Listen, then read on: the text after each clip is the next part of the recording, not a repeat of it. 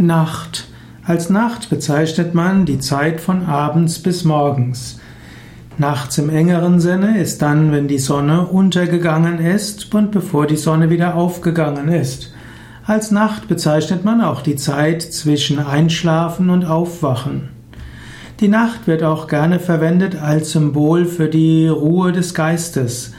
In vielen Religionen wird, gibt es den Mythos, dass Gott sich um Mitternacht inkarniert hat.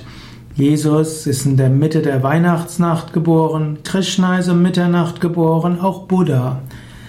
Wenn der Geist vollkommen ruhig ist, dann kann das Göttliche sich im Herzen des Menschen offenbaren. Dann wird Gott in uns inkarniert.